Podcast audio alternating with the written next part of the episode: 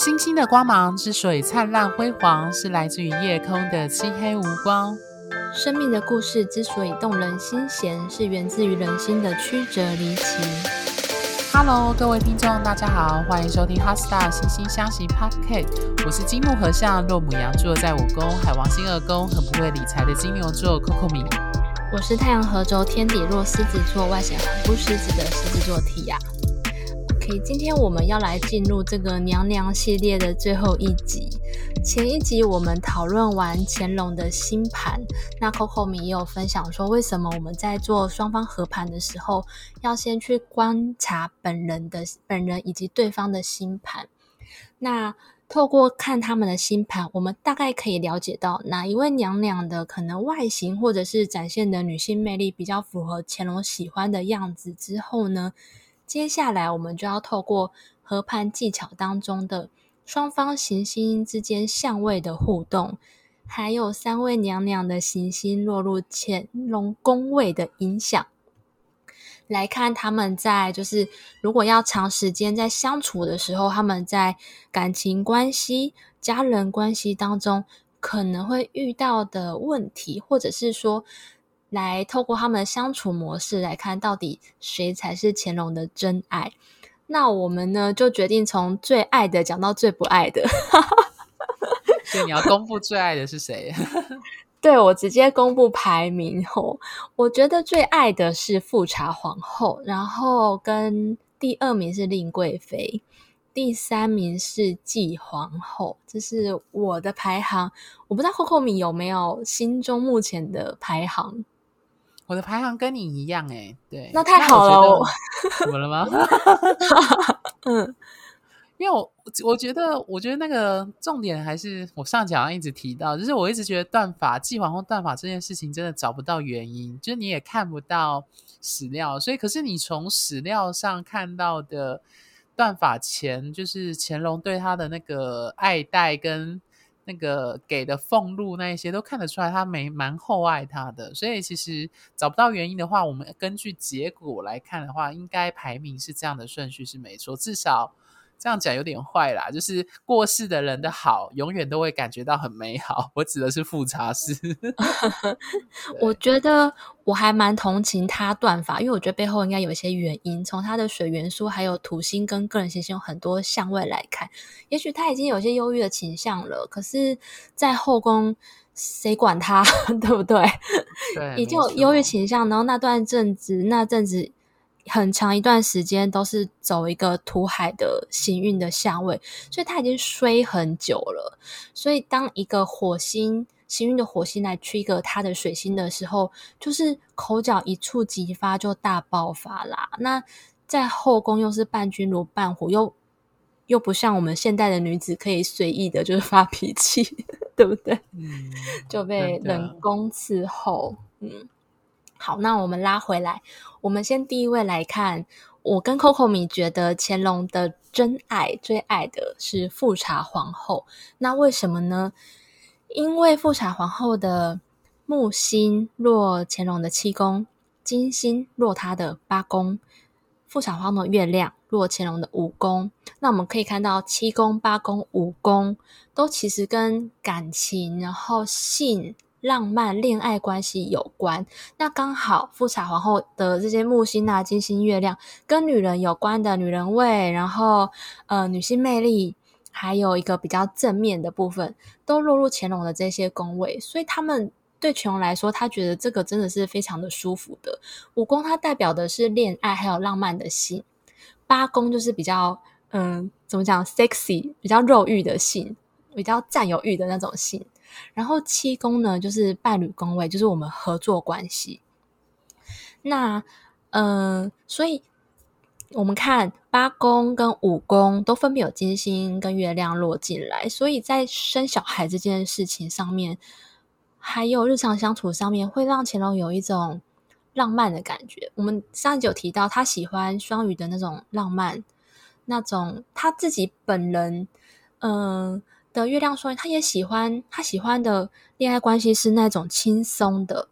然后浪漫的，然后有爱的，不是摩羯的那种紧绷、压力、窒息的感觉，所以两个人的合盘出来就会是乾隆想要的伴侣的形象。那特别是他们两个有月亮跟金星的相位，呃，乾隆的月亮跟富察氏的金星是合相的，意思是说乾隆想要的这个月亮的伴侣的形象，跟富察皇后展现出来的女性魅力。两个是非常吻合的，这一点，这个相位，这个月亮跟金星相位，是我们占星学当中说的灵魂伴侣的相位。所以在史实上面，乾隆曾经，呃，在诗中有描述过，看到他的感觉，就像是关雎里头那种爱情的美好。他看到他体悟，真正体悟到什么叫做爱情的美好，因为他的五宫。七宫八宫都被富察氏点亮了，而且就是富察氏在离世的时候，乾隆皇帝是非常非常悲痛的。Coco 米呢？我蛮认同的，你刚刚的观察。那我觉得其中一个点，我想要补充的就是，呃，你刚刚有提到说他的那个月亮嘛，他的月亮是落乾隆的武功。嗯，对对。那我觉得他其实会反映的是说，因为他们其实很呃，在乾隆还没有登基的时候就已经跟皇是皇太子吗？还是太子？Anyway，就是他那时候就还没在登基前，在登基前，他们其实就已经结婚，而且已经有小孩，呃，有小孩的样子。嗯、对，嗯，那我觉得其实可以看得出来，就是他们共同走过那一段，而且他的月亮，月亮其实有时候有陪伴照护的意识，也就是说，我觉得他。呃，我觉得一个伴侣关系，先不论撇除他的身份地位、职称、皇帝的这些等种种的东西，我相信他从富察氏得到一种陪伴、安慰，跟一种真的有人在我身边的那种感受，或是我可以被理解的感觉。因为月亮如果落五宫的话，就代表是说他的那种恋爱的感受，他有一种爱跟被爱的那种感受，他其实是有被情感性的被共鸣到跟被触动。对，所以这样子理解的话，你就可以感觉到说，富察氏的确在这部分有触动到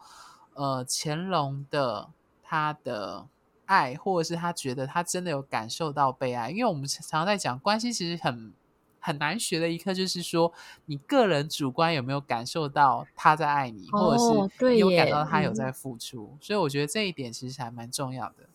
嗯。然后我可以特别再提一下，就是，呃，富察皇后的土星落乾隆的一宫，那通常土星落一宫会让对方有一种自卑、压抑的感觉，但是我觉得对乾隆来说，他不会有太，对这一点不会有太。不适应的原因是因为乾隆他自己的土星在二宫，但是离一宫非常的近，所以他跟富察皇后的土星是合相的。那这个合相就变成说，你今天要求我的东西，其实我早就在要求我自己了。所以我对于你对我的要求啊、约束这些，我是习惯的。所以这个土星在叠在乾隆的土星上面落他的一宫，我觉得不会对。不会让乾隆有一种不开心的感觉。嗯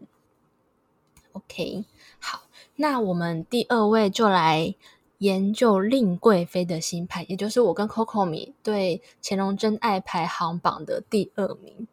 然后令贵妃的行星呢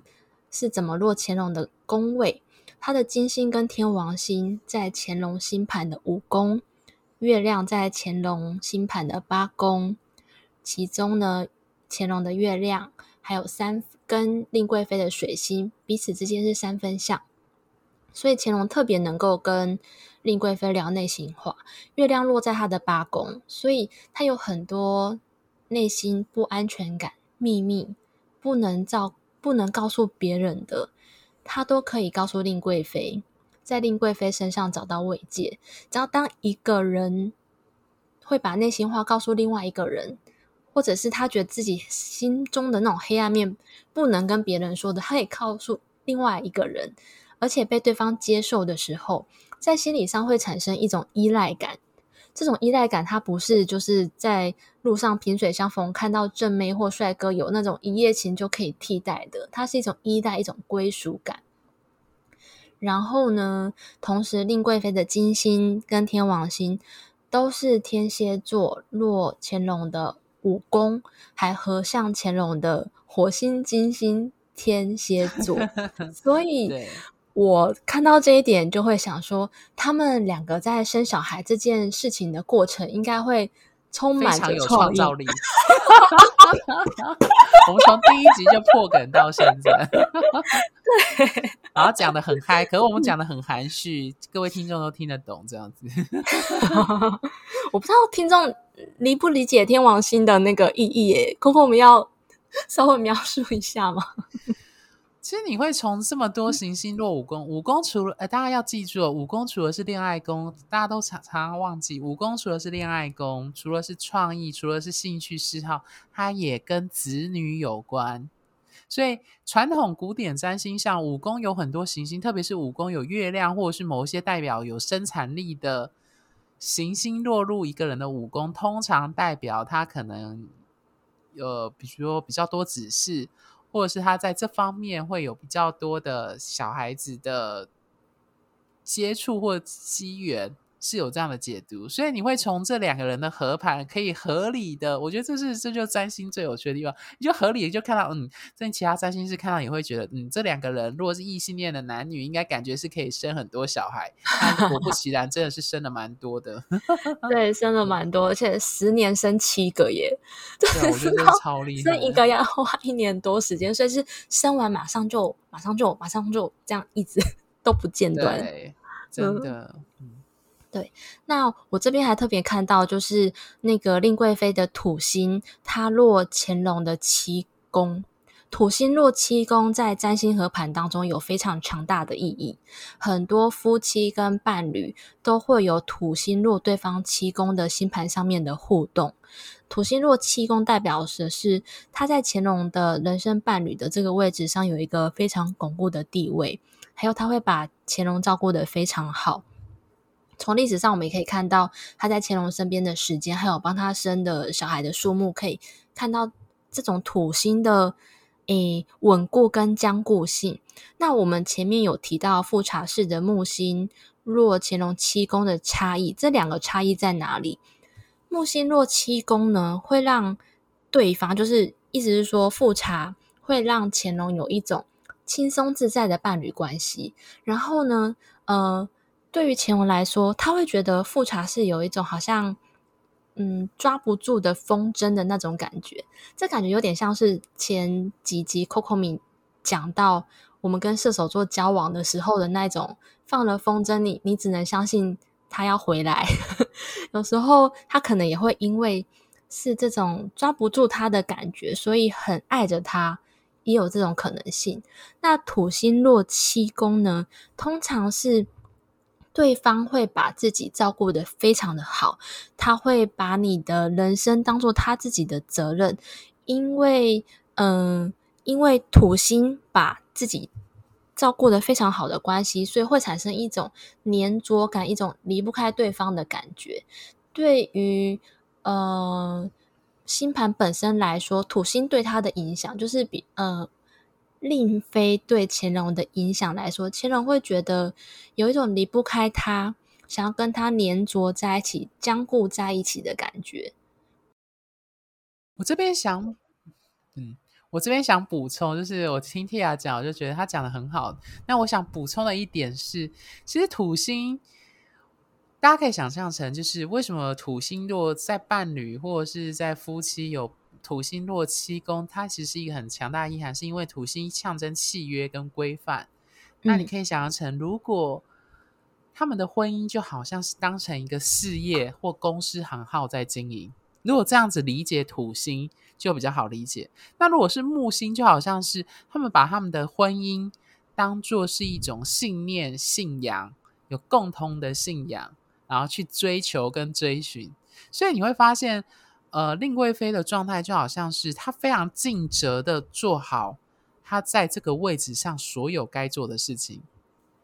嗯，对，所以她可以陪伴乾隆或者是尽责的做，包含就是身为就是女性在古时候在皇家最重要的就是生出小孩，而且一定要生男生，重男轻女的状态下，对，哦、所以她其实做的非常的有非常有静哲，就是土星代表的尽责。那我觉得富察氏它则是比较是变成是一种呃乾隆的一种愿景，一种理想的人生信念的伴侣的感觉。对，这两个状态，嗯、土星跟木星给人的感受是不一样的。对，嗯，OK，好，那第三位我们就要来进入到乾乾隆最不爱的，我们的 最不真爱排行榜的继皇后，在断法之后，呃，理论上跟乾隆是一对怨偶的关系。我那时候看《如懿传》。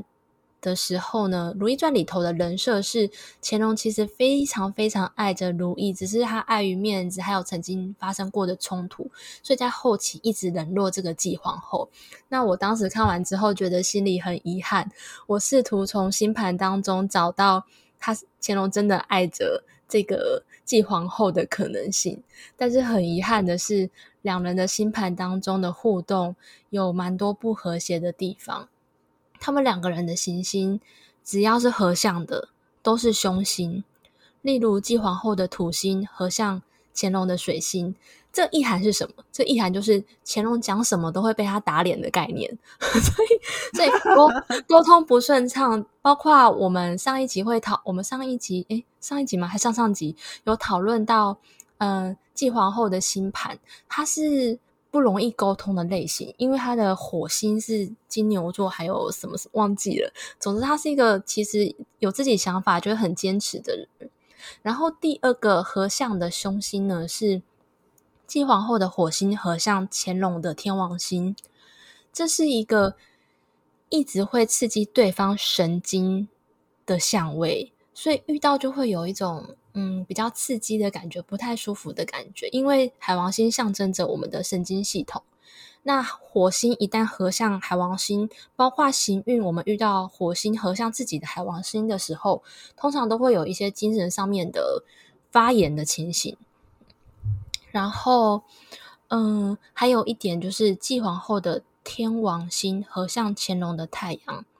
所以两个人只要碰在一起，有很多事情会来得很激烈跟冲突。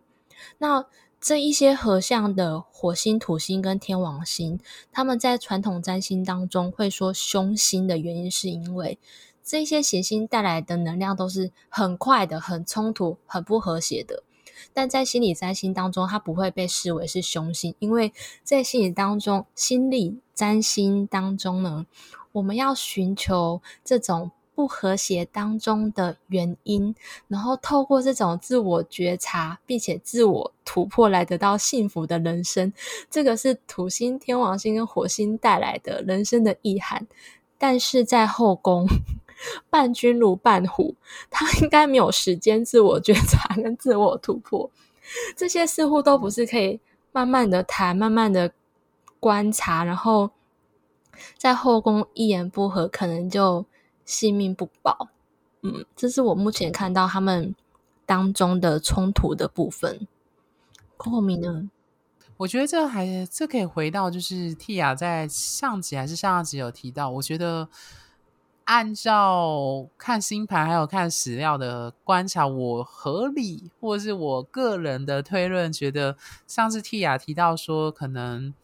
继皇后可能有断发的原因，可能跟忧郁症或情绪性的一些强烈的，而且她断发之后没多久就过世了，对，所以我在想，嗯、这可能有非常强烈的心理因素跟原因在里面。当然，我们不知道原因是什么，但是从和盘或刚刚蒂雅提的那些概念来说，你可以发现说，它其实有一些挑战跟问题症结在。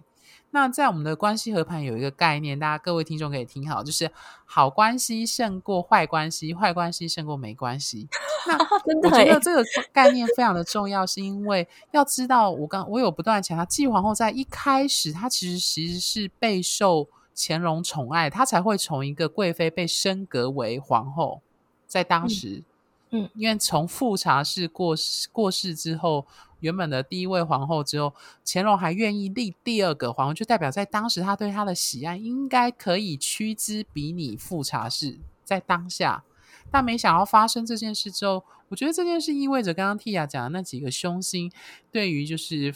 呃继皇后跟乾隆之间关系的一些症结点。那症结点，我相信这个症结点其实，呃，我朋友常说一句话，关系当中，呃，那叫什么？冰冻三尺，非一日之寒。我相信这些问题 在就是呃乾隆宠爱继皇后那时，一定就已经开始慢慢浮现了，只是在当时可能没有爆发，嗯、一直到断法这么激烈的行为出现之后，那我觉得断法如此激烈的行为，它其实反映了刚刚就是 Tia 说的天王星的那个相位的特征，会强烈的造成一个无不可预期。怪异、奇怪，甚至无法被人理解的状态，对，这是我的看法。嘿，对，而且通常如果你的伴侣他有很多水元素，或者是月亮是巨蟹座这样的类型，日常生活当中就要常常去关心他，然后问他的情绪怎么样，慢慢的引导他去排解他的情绪。所以，嗯、呃，但是因为在后宫帝后之间，有时候他们不会那么紧密的在一起。所以乾隆可能才会突然觉得奇怪，平常都很正常，怎么突然发疯了？因为他其实平常都没有感受到那个贤皇后的那个水位已经很高了，情绪水位已经很高了。对，然后继王后的行星在乾隆星盘当中，五宫跟七宫都没有行星落入，水星虽然有落八宫，但是水星落八宫。还是没有富察，还有令贵妃的月亮金星落八宫来的那么开心。那他们的星盘，我还特别想点出一点，就是继皇后本身她有火星跟土星的对分相，那这个对分相好死不死落入了乾隆的四宫跟五宫，土星落乾隆四宫，呃，火星落乾隆十宫，四宫跟十宫在关系合盘里面，我们会说这会有一种权威的议题。讲白话文，对乾隆来说，这个继皇后的存在，好像让他让他在家有长辈、有妈妈在管，出外好像是老板在管的这种不舒服的权威感。嗯，对，这个是当行星，尤其对分相在伴侣关系当中落四宫跟十宫的时候，或者是六宫跟十宫，我们会说这可能会有一种。比较像是事业上的合作关系，比较不会像是一二七八宫是一种嗯开心的伴侣的关系。后面有要补充的吗？嗯，所以我觉得回过头来来说，就是如果听众还记得我们讲的前两位的话，这样的比较落差就会很明显。因为其实讲关系合盘，我现在很多听众会拿自己的。命盘或找我们来算关系合盘，常常是涉及说，到底我跟这个人合不合，适不适合走下去？我跟他到底，他到底是不是我的人生伴侣，或是我是不是在他心中是人生伴侣？所以，其实从这三个。比较下来，你就会知道说，这为什么我们会这样子判读，就是喜好的顺序，它其实是其来有致的。是不管是 Tia 讲的，比如说五宫、七宫跟八宫这几个重要的宫位，特别是跟伴侣、跟婚姻、跟性有关的，它其实影响是蛮大。那很可惜的是，就是继皇后在这部分，它其实除了有凶星刚刚讲的那些相位的影响，促使乾隆的状态之外，它其实在。加分题部分也没有加到太多分，这样子。OK，那我们最后要加码来讨论，为什么嗯，在他们星盘那么不合的状况下，第二任的皇后是继皇后，而不是令贵妃呢？在《延禧攻略》里面，这个继皇后的人选是皇帝跟皇太后，也就是甄嬛有讨论过的。那甄嬛会选继皇后的原因，我想有可能是因为甄嬛自己有摩羯的星群。那三位女生呢，比较有土元素，星盘当中比较有土元素的是继皇后，所以有可能是因为这一点，甄嬛观察到继皇后觉得她很可靠，会掌理六宫，不过度铺张浪费，有可能是因为这原因选她。那第二个原因呢，我想到的是，我们在上一集在讨论乾隆的星盘的时候，我们有提到他的合作伙伴还有伴侣关系要看乾隆的下降点，也就是下降点的宫头是摩羯座，摩羯座的守护星土星落乾隆自己的二宫，所以他会需要会理财的人来当他的合作的伙伴，一起。这是什么？掌管天下的伙伴。但是有一点是，令贵妃的火星入乾隆的二宫，那这个象征的意思是，他有可能蛮会花乾隆的钱的。那乾隆有可能也是观察到这一点，所以就像 Coco 明说的，在历史上，乾隆没有在在。请令贵妃当第三任皇后，虽然她还是把她当皇贵，让她当皇贵妃是所有的后宫里面位置最高的，但是她不会把令贵妃摆在她的七宫担任皇后这个位置。所以大家看，嗯、呃，学习盘有很多事情是不是安排的非常奇妙有趣？嗯，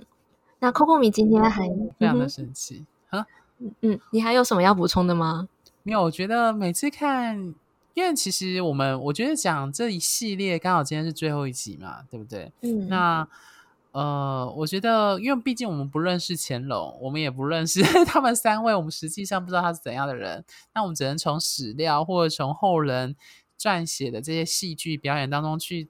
你可以说凭空嘛，或者是从一些现有的迹象去拼凑出那个图样。但是我们自己占星师职业的状态下，每次看关系合盘，有时候都觉得很有趣。那个合合盘很有趣，就是说我们一直强调本命盘是最重要的，的确没有错。但是我觉得最有趣的是看互动，就当两张本命盘叠在一起，变成一个关系合盘的时候，你会发现它就很有趣，会刻画出很多不同类型的组合。对，那这也是再次强调，就是为什么我们要先看完本命盘，才能看关系合盘的一个重要原因啦。对，没错。那各位听众，如果对我们的娘娘系列有任何的想法，欢迎告诉我们，也欢迎大家来找我们算合盘。